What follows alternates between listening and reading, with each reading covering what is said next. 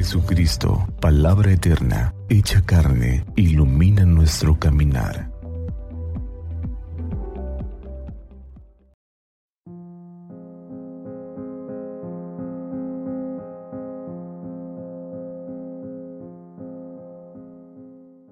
Jueves 25 de enero, fiesta de la conversión de San Pablo Apóstol.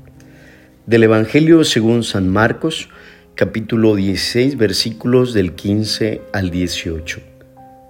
En aquel tiempo se apareció Jesús a los once y les dijo, Vayan por todo el mundo y prediquen el Evangelio a toda criatura. El que crea y se bautice se salvará, el que se resista a creer será condenado. Esos son los milagros que acompañarán a los que hayan creído.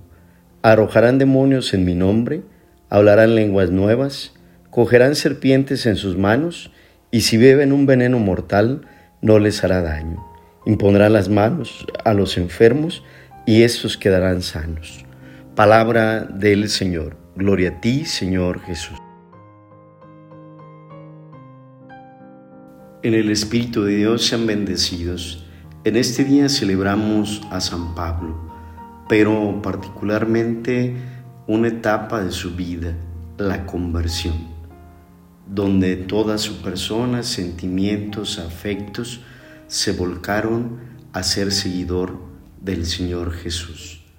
¿Qué hizo que un enemigo, un adversario de aquellos que anunciaban a Jesús se convirtiera en promotor de aquel al que denunciaba, acusaba y perseguía.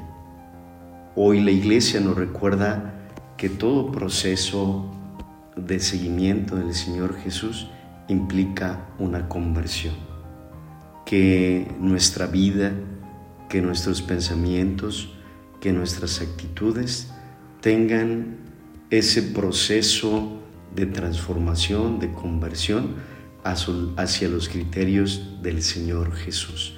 Que San Pablo nos fortalezca con su intercesión para ser auténticos discípulos del resucitado. San Simón Apóstol, confírmanos en la fe.